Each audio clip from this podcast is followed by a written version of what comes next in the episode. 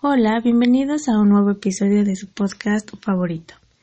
Yo soy Alejandra y les agradezco que el día de hoy estén aquí. Hace unas semanas me pidieron hablar de cómo las emociones guardadas, o sea, las emociones no expresadas, crean enfermedades. Y sí, voy a hablar de ese tema, pero también lo voy a abordar desde otro punto de vista, que es, obviamente, la ley de la conciencia, que es un tema que hemos estado hablando últimamente aquí en el podcast. Ahora, si tú quieres que toquemos algún tema en específico en este podcast, em, me lo puedes hacer saber, al menos los que me escuchan en YouTube, me lo pueden dejar aquí en la cajita de comentarios. Dicho esto, pues comenzamos. La realidad es que sí es muy sabido que ciertas enfermedades se relacionan con las emociones. Hay emociones no favorables para nosotros que pues no dejamos salir de una manera adecuada y que estas emociones sí van contaminando nuestro cuerpo, ¿no?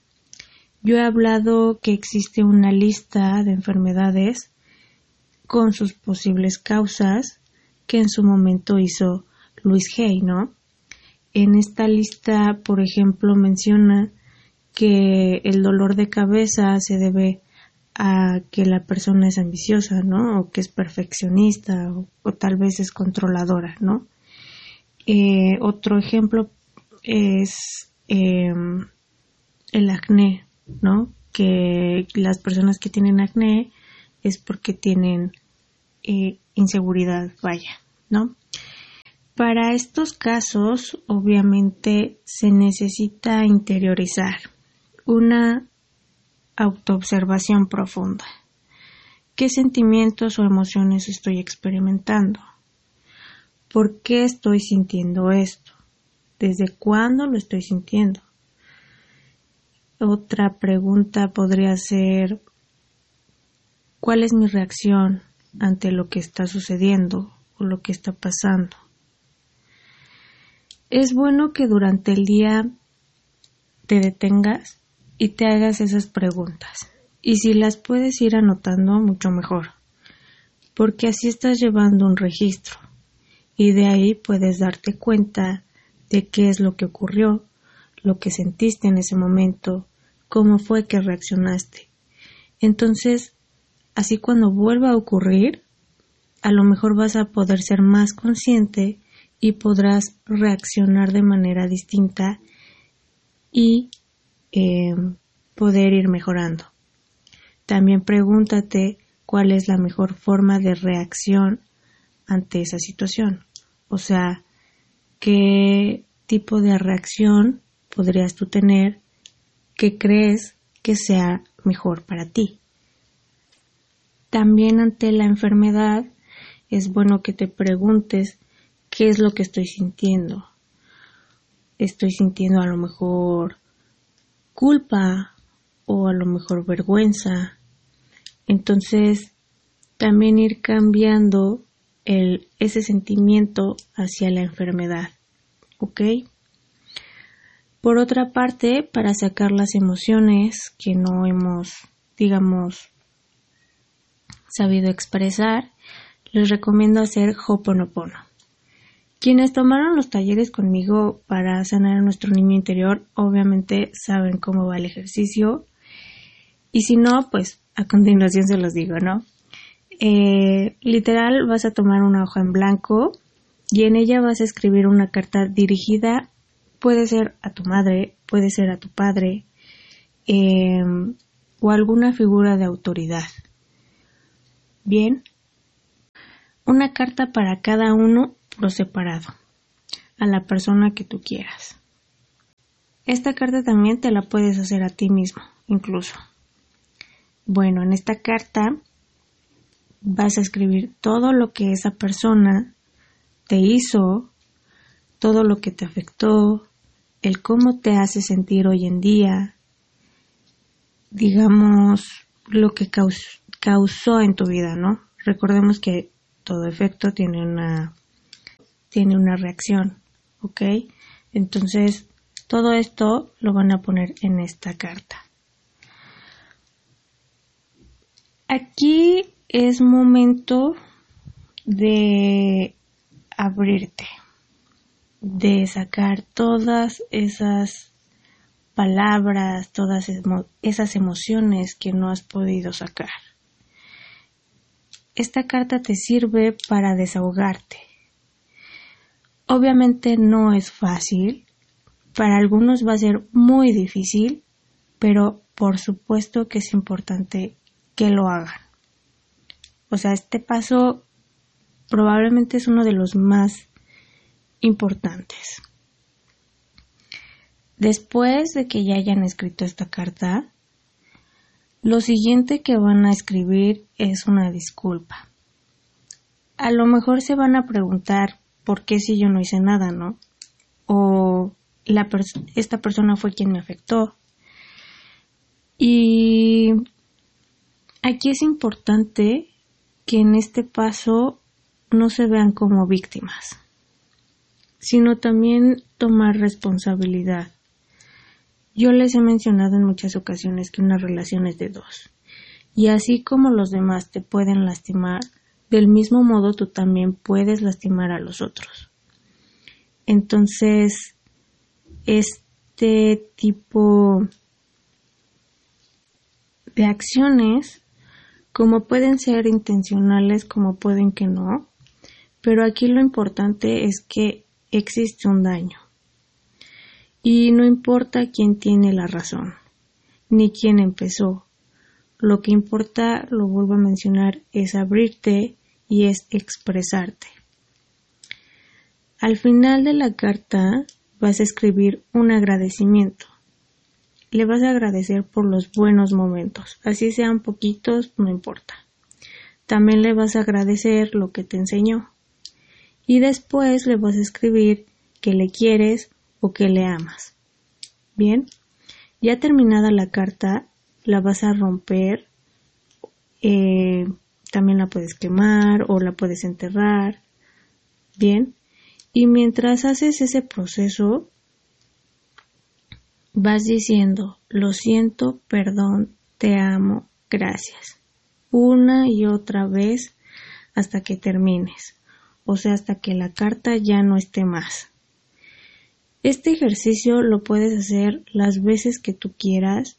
A veces con una sola vez no es suficiente, pero es hasta que tú te sientas mejor contigo mismo o contigo misma y por supuesto con la otra persona. También hay un ejercicio de Luis Hay que algo parecido hacemos en este taller de sanar a tu niño interior, que es eh, hablar contigo, ¿no? Como lo mencioné también, digamos, decir, por ejemplo, tus flaquezas, después agradecerte, después decirte cuánto te amas, ¿no? En el ejercicio de Luis Hay lo haces todo frente a una foto tuya de cuando eres niño o cuando eres niña, pero aquí en el, en el taller lo hacemos con una carta. Entonces también esto funciona. Recuerda que estos ejercicios son para soltar el dolor. Entonces, obviamente, vas a tener que dejar de alimentar ese dolor vas a tener que dejar de alimentar ese rencor o esa envidia o esa vergüenza o esa culpa o lo que sea que tú estés sintiendo. O sea, esto es primordial también de los pasos importantísimos porque no puedes intentar sacar este sentimiento que digamos ya no queremos y que nos está afectando y al mismo tiempo seguir reavivándolo. Hay un dicho que dice cuando odias a otra persona es como si te estuvieras tomando un veneno tú mismo esperando que la otra persona sea la afectada, ¿no? Entonces, imposible. En el episodio anterior al final mencioné lo importante que es liberarnos de todas estas cargas y nos liberamos por medio del perdón. Obviamente este ejercicio es para eso. Ya con el paso del tiempo y haciendo estos ejercicios, puedes incluso ver las relaciones diferentes con estas personas. O sea, estas personas sí o sí tienen que ir cambiando. Eh, y si estas personas a lo mejor no están en tu vida, lo que va a cambiar es tu manera de verlas o de recordarlas. Ahora, volviendo al tema de las enfermedades, hay muchas versiones de posibles causas de, vaya, de las enfermedades, ¿no? Em, por ejemplo, en algún momento yo me puse a investigar la causa de las caries y llegó a mí la información de que cada diente o cada muela simboliza un miembro en específico de tu familia. Y si hay una caries en alguno de ellos o te falta algún diente, obviamente está representando el nivel de deterioro en la relación, ¿no? Yo me pregunto, por ejemplo, las personas que no conocieron a sus padres, ¿acaso no tienen sus dientes? Pues es como ilógico, ¿no? Un poco. Y bueno, así hay muchas teorías que en lo personal no sé ni de dónde sacan, pero bueno, es lo que hay, ¿no? Otros, eh, por ejemplo, dicen que es por nuestro estilo de vida. Puede ser la comida, puede ser el estrés, los malos hábitos, ¿no? consumir el tabaco, a lo mejor bebidas alcohólicas, etc. También hay otros que dicen que es hereditario, que es genético, y por supuesto hay personas que ya nacen con ciertas condiciones o con ciertas enfermedades, y por otra parte también están las personas que sufrieron algún tipo de accidente. Bueno, ¿y qué hace que todo esto sea creíble o que sea posible? Pues que nosotros mismos de alguna manera sí lo creemos, porque analizamos nuestra vida, a lo mejor analizamos eh, la vida de cualquier otra persona, analizamos lo que nos dicen las otras personas, em, lo analizamos también lo que leemos o lo que sabemos, y si concuerda obviamente lo asociamos. O sea, para nosotros es coherente y nos quedamos con esto. Eso para nosotros de alguna forma se vuelve una verdad. Y al final, pues depende de cada uno qué versión es la que decide creer, ¿no? Nosotros lo que queremos o lo que se busca es una explicación del por qué el cuerpo se enferma. Y obviamente esto está bien, ¿no? Es, es normal, porque al final del día estamos pues buscando una causa, ¿no? Y buscamos esta causa, por supuesto, para encontrar una solución. Entonces, muchos, dependiendo de lo que creen, pueden ir con un doctor, digamos un doctor normal, otros a lo mejor van con un naturista, otros quizás con un homeópata, ¿no? A lo mejor van a acupunturas o hacen el remedio que la vecina de la vecina les dijo o también pueden hacer lo que ven en internet, ¿no? Ahora, a muchas personas esto les funciona. Pero así como existen estas personas a las que sí les funciona, también existen personas que a lo mejor prueban de todo, que van a todos lados y nada les funciona. Y aquí viene otra pregunta que es, bueno, ¿esto a qué se debe? O sea, porque hay personas que sí se curan y hay otras que no. Por otra parte, también todos conocemos a esa persona que a lo mejor tiene malos hábitos o que se enoja mucho o que es envidioso o a lo mejor consume lo que no debería y aún así se ve bien, ¿no? Aún así se ve saludable o quizás al revés, ¿no? Que es una persona súper saludable, a lo mejor tú la ves y, y, dices, bueno, es una persona alegre, es una persona feliz y de pronto pues se enferma, ¿no? Y otra vez, ¿a qué se debe? O sea, ¿cómo es esto posible? Y aquí volvemos a lo mismo,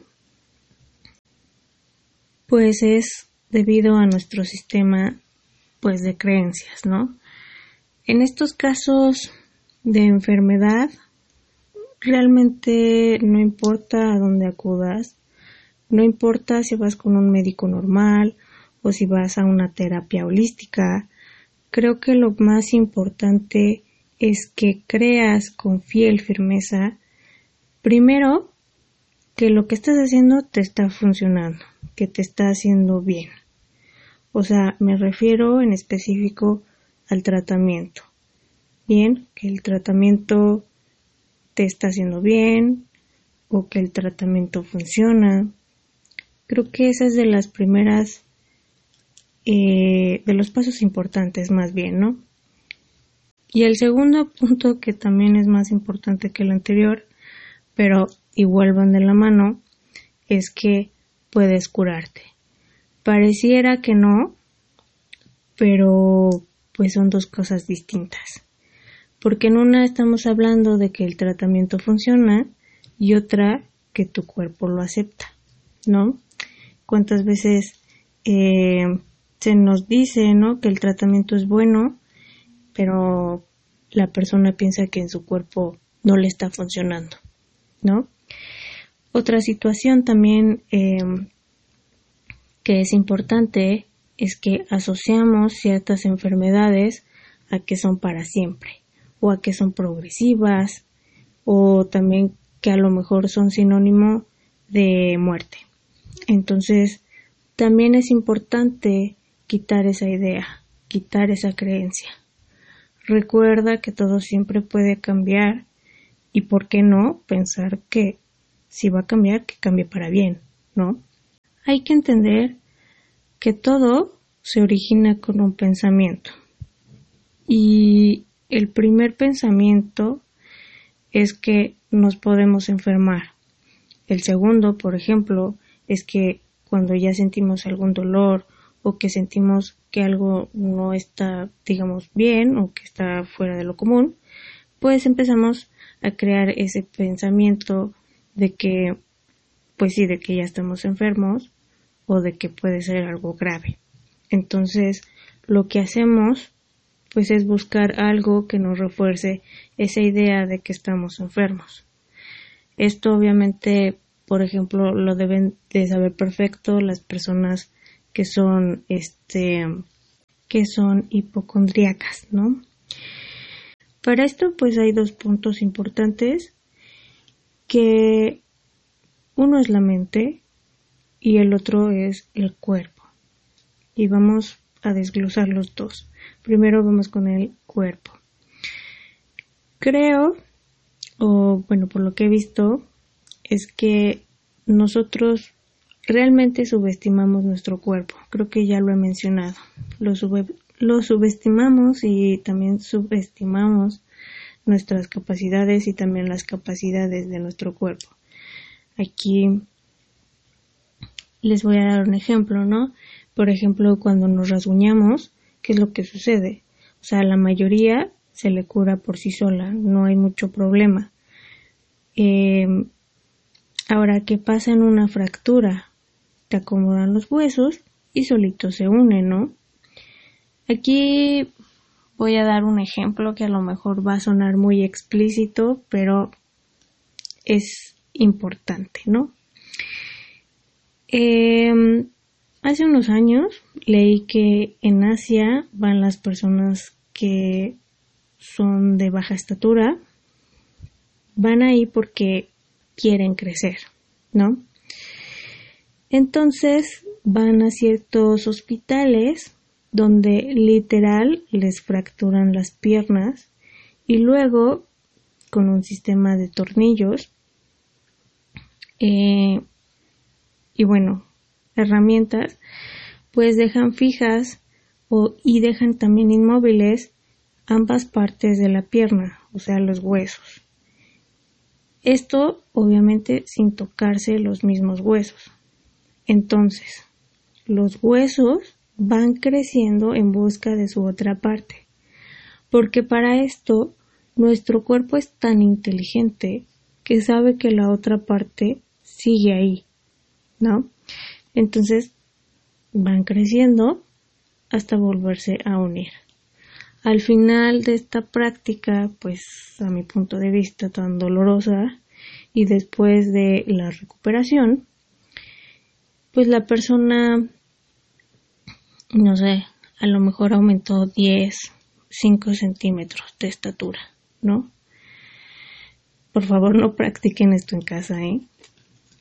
eh y bueno, ahora que estaba yo preparando este episodio, busqué como la referencia en internet y encontré un artículo del 2016 que es de la BBC y se llama Operación para alargar las piernas, por si quieren buscarlo. Ahí habla de Rusia, pero bueno, yo lo que había leído era de Asia.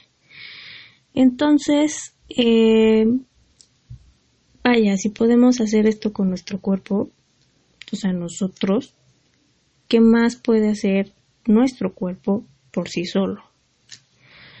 No hay que demeritar nuestro cuerpo, no hay que pensar que cualquier cosa es más fuerte que nuestro cuerpo, porque no es así. No le quites ese poder a tu cuerpo, ¿no? Em, de hecho, hay estudios científicos que dicen que cada siete años tenemos un cuerpo nuevo, porque las células de nuestro cuerpo constantemente mueren y casi al mismo tiempo nace una nueva que la sustituye. ¿Ok? Entonces, todo el proceso para nuestro cuerpo se lleva alrededor de siete años. Uno de los principales motivos de que la enfermedad siga ahí es que seguimos pensando en esa enfermedad. Aquí, para esto, a lo mejor algunos de ustedes se preguntan, no, ¿cómo es posible? Eh, pero bueno, en Internet están circulando videos o estuvieron en su momento circulando de personas que relatan que algún familiar pues tenía alguna enfermedad ¿no? A lo mejor cáncer o artritis o algún otro tipo de enfermedad. Y eh, con el tiempo, digamos, les diagnosticaron Alzheimer. Y con el tiempo esas enfermedades, como la artritis, como el cáncer, pues desaparecieron, literal. Y fue precisamente porque estas personas, de entre tantas cosas que olvidaron, pues olvidaron que tenían estas enfermedades. Y ahora pues vamos a hablar de la mente. Creo que una de las causas principales por las que nos enfermamos es porque nosotros somos conscientes de que podemos enfermarnos y nos volvemos conscientes de ello desde nuestra niñez. Em, voy a leer un fragmento del libro Metafísica 4 en 1 de Connie Méndez. Y dice, ¿Recordarás tú la primera vez que oíste mencionar el catarro? No puedes recordarlo, eras muy pequeñito. La noticia te vino de tus mayores y por lo tanto no la pusiste en duda. La aceptaste como cosa natural. Después te enseñaron a temerlo. Te advirtieron las causas del catarro y te dijeron que si se te enfriaba el sudor en el cuerpecito, si entrabas en contacto con algún amiguito catarroso, si te caía alguna llovizna o si te ponías en una corriente de aire, inevitablemente te daría catarro. Todo esto lo viste en tu mente con puntos y detalles. Pasó a tu subconsciente y ya no tuviste que recordar más nunca las advertencias que te hicieron tus mayores. Tú no las volviste a pensar, pero tu subconsciente reprodujo con toda fidelidad un buen catarro, el mejor que pudiera producir. Cada vez que se te enfriaba el cuerpo, cada vez que te ponías en una corriente de aire, cada vez que se te acercaba un acatarrado y cada vez que te caía un aguacerito, fíjate bien, tú no tuviste que volver a pensarlo jamás, pero tu subconsciente jamás ha olvidado la orden hasta el sol de hoy. Continúa entregándote muy complacido y como quien entrega un regalo, un estupendo catarro cada vez que te descuidas, porque ya tú estás acostumbrado a cuidarte y hasta le refieres a tus amistades el cuento de que yo no soporto una corriente de aire, o huyes del que tenga un catarro, o dices no te acerques, que tengo catarro, y hasta lo llamas mi catarro. Todo lo cual renueva y reafirma la orden dada al subconsciente, como si éste la necesitara. Esta mecánica es igual para todos los demás males que aquejan al ser humano desde el catarro hasta la muerte, accidentes, luchas, vejez, pobreza, mala suerte, fealdad moral, pecados, cataclismos, guerras, mal tiempo, crisis monetaria, enemistades, pleitos, etc. Los hombres varían, pero el proceso de reproducción es siempre el mismo. La ley que estoy explicándote se llama el principio del mentalismo y es la primera ley de la creación. Y bueno, esto es lo que explicaba al principio de este episodio, ¿no? Obviamente, como todo es a base de creencias, pues sí, obviamente son estas las que se deben de cambiar para poder curarnos. Entonces, ¿qué hay que hacer? Eh, primero, observar qué estás pensando. ¿Piensas que la enfermedad es para siempre? ¿O que es difícil de curar? ¿O piensas que a lo mejor no puedes curarte? Y después también ver qué estás pensando de tu cuerpo y de ti. O sea, ¿crees que eres capaz de curarte o no? Este es el principio. Ya con el tiempo se va reforzando esta idea y a lo mejor serás capaz de creer que tu cuerpo es lo suficientemente fuerte como para pues ya no enfermarse, ¿no? Y en dado caso de que te llegues a enfermar, ya te curarás más rápido. En lo personal creo que todo tiene un proceso y algo que les puede ayudar en este proceso es el efecto placebo. En el libro del secreto, en el capítulo de salud, el doctor John de Martini dice Todos conocemos el efecto placebo en el arte de sanar. Un placebo es algo que supuestamente no tiene ningún efecto o repercusión en el cuerpo, como una pastilla de azúcar. Sin embargo, le dices al paciente que es muy eficaz y lo que sucede es que a veces el placebo tiene el mismo efecto, si no es que mayor, que la medicación, que supuestamente ha sido diseñada para tal efecto. Se ha descubierto que la mente humana es el factor principal en las artes de sanar, a veces mayor que la medicación. Después, en el mismo libro, la misma escritora, Rhonda Bryan, espero así se diga, dice el efecto placebo es un fenómeno muy potente. Cuando los pacientes piensan y creen verdaderamente que esa pastilla les va a curar, reciben lo que creen y se curan. Y pues sí, volvemos a lo mismo. Una creencia viene de un pensamiento. Entonces, sea cual sea el tratamiento que tú estás tomando, implanta esa creencia de que ese tratamiento que estás haciendo te está curando. Lo vuelvo a mencionar porque es importante este punto. Busca razones que te refuercen esta idea de que te estás sanando. En realidad, pues es esa creencia o ese pensamiento el que nos cura, es ese pensamiento el que nos sana. El tratamiento en sí por sí solo no es el que nos cura.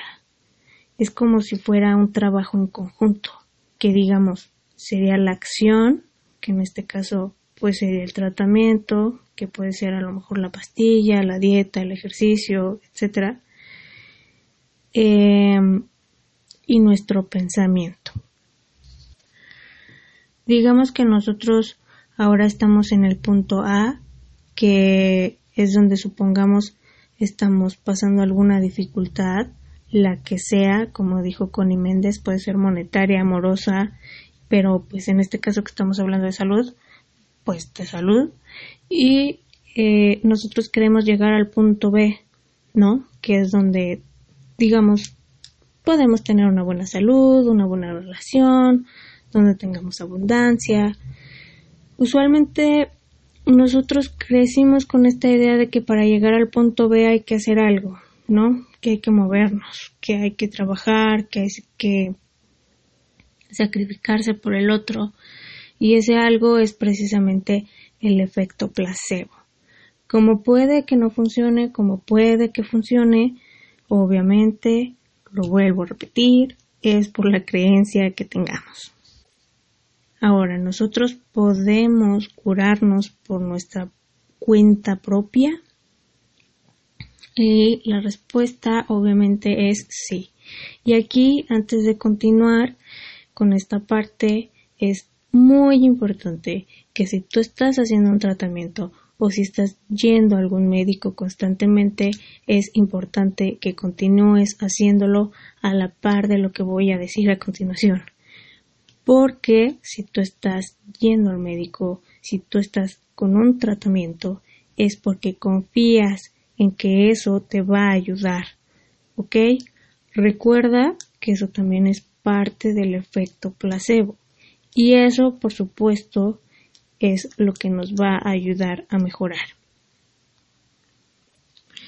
Y aquí voy a volver a citar a la misma Ronda Byrne eh, del libro del secreto y dice sanar mediante la mente puede actuar armoniosamente junto con la medicina clásica.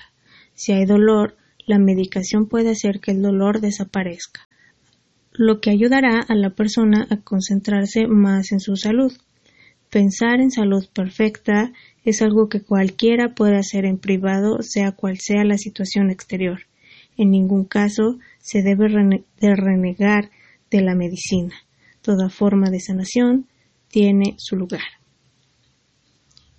Y bueno, yo he hablado del doctor Joy Dispensa en muchísimas ocasiones, pero creo que nunca les he contado su historia. Y bueno, él relata que tuvo un accidente y en ese accidente su columna vertebral pues se desfiguró. Hay muchos videos en YouTube donde él mismo cuenta lo que le sucedió. Em, también habla de ello en el documental Here, que también les recomiendo lo vean. Se deletrea H-A-E-L. Y bueno, volviendo con el doctor Dispensa, como digamos lo dice, es un doctor, ¿no? En sí, él es médico. Y cuando a él le dan los resultados después de este accidente, en sus análisis clínicos o su médico, pues le dice que necesita una operación para volverle a reconstruir su columna vertebral, pero que no va a poder caminar. Entonces él niega esa solución, decide no operarse y en todo este proceso que él vivió, que creo yo fue muy largo, comenzó a pensar que la misma energía o la misma materia que nos da vida a todos, que da vida al universo, pues esa misma energía o esa misma materia nos puede curar. O sea, si es capaz de darnos vida, también puede curarnos, ¿no? Entonces él, pues en su proceso, llegó a la conclusión de que imaginando se podía curar. Entonces empezó él a visualizar, empezó a visualizar que todas sus vértebras estaban en la posición correcta, que estaban completas, no sé, o sea, como es una columna vertebral sana, ¿no? Em, y bueno, él hizo esto por cada día, todos los días o cada noche. Y al paso de los meses se curó. Y hoy por hoy, pues él camina, él se mueve como si nada y obviamente sin cirugía. Como él pues es médico, después de, de todo esto que le pasó, pues se quiso adentrar en esto de la mente, estudiarla, saber cómo funciona y bueno, ahora ayuda a las personas a desarrollar esta parte. Entonces, igual, si lo quieren buscar, hay mucha información de él. Ahora, a lo mejor tú dices que no sabes ni cómo está compuesto tu cuerpo, que no sabes cómo es un órgano. Eh, no te sientas mal, ¿no? Creo que es algo que puede llegar a suceder, que no sabemos cómo está compuesto nuestro cuerpo. En lo personal, a mí me sucedió. Entonces, pues sí te preguntarás qué podemos hacer, ¿no? Y aquí traigo otro ejemplo, otro testimonio, y este es un caso parecido al del doctor Dispensa, pero este viene en el libro de El Secreto y dice Morris Gothman, escritor y orador internacional. Mi historia empieza el 10 de marzo de 1981. Ese día realmente cambió mi vida. Nunca olvidaré ese día. Me estrellé con mi camioneta. Terminé en el hospital totalmente paralizado. Mi médula espinal estaba aplastada. Me había roto la primera y la segunda vértebra cervical. Había perdido el reflejo de tragar. No podía ni comer ni beber. Mi diafragma estaba destrozado y no podía respirar. Lo único que podía hacer era parpadear. Por supuesto, los médicos me dijeron que si sobrevivía sería como un vegetal el resto de mi vida. Lo único que podía hacer era abrir y cerrar los ojos. Esa era la imagen que tenía de mí, pero no me importaba lo que pensaran. Lo que me importaba era lo que yo pensaba. Me visualicé volviendo a ser una persona normal, saliendo por mi propio pie del hospital, lo único que tenía para trabajar en el hospital era mi mente, y con tu mente puedes volver a unir las cosas de nuevo. Estaba con respiración asistida, y me dijeron que nunca podría volver a respirar por mí mismo, porque mi diafragma estaba destrozado. Pero una vocecita seguía diciéndome respira, respira hondo. Al final me la quitaron. No pudieron dar ninguna explicación. No podía permitir que entrara en mi mente nada que pudiera distraerme de mi meta o de mi visión. Me había propuesto la meta de salir del hospital por mi propio pie para Navidad, y lo conseguí. Salí del hospital caminando. Me dijeron que no era posible. Ese día jamás lo olvidaré. Si puede servir de algo a las personas que en estos momentos están sufriendo, si quisiera resumir mi vida y decirle lo que pueden hacer, usaría esta breve frase. El hombre se convierte en lo que piensa. Y aquí voy a hablar de mi caso personal. También fue algo en los huesos. Y bueno, algo que a mí me sirvió y que honestamente no tengo ni la más remota idea si tiene un nombre o cuál es un nombre, pero lo que hice fue imaginar o visualizar en la parte de mi cuerpo donde estaba la afección, me imaginaba yo una luz amarilla. Me imaginaba una luz cálida y yo pensaba que esa luz era una luz sanadora. Como lo dije, solo lo hacía en la parte que necesitaba atención. Eh, y lo hacía todas las noches. Fui súper constante, fui súper juiciosa y lo hice todas las noches sin falta. Y bueno, lo hacía antes de irme a dormir. A lo mejor un mes o un mes y medio hasta que yo sentí que ya podía moverme, hasta que sentí que ya no me dolía, hasta que vi que podía yo cargar cosas. Hasta ese día dejé de hacerlo. Y hasta el momento no me ha vuelto a doler nada. Otro testimonio, eh, este lo vi en el documental de Hill, donde sale yo a dispensar. Y bueno, creo que es un médico, no recuerdo qué era, no recuerdo tampoco su nombre, pero bueno, él menciona que los pacientes que, por ejemplo, tienen un tumor, me parece, esos pacientes pues se toman su medicamento e imaginan que ese mismo medicamento, digamos, se convierte como si fueran pirañas, eh, obviamente imaginadas, vaya, y estas pirañas pues van comiéndose el tumor hasta que ya no existe pues ese tumor, ¿no? Entonces, lo cual obviamente se traduce en que estas personas al final sanaron, ¿no?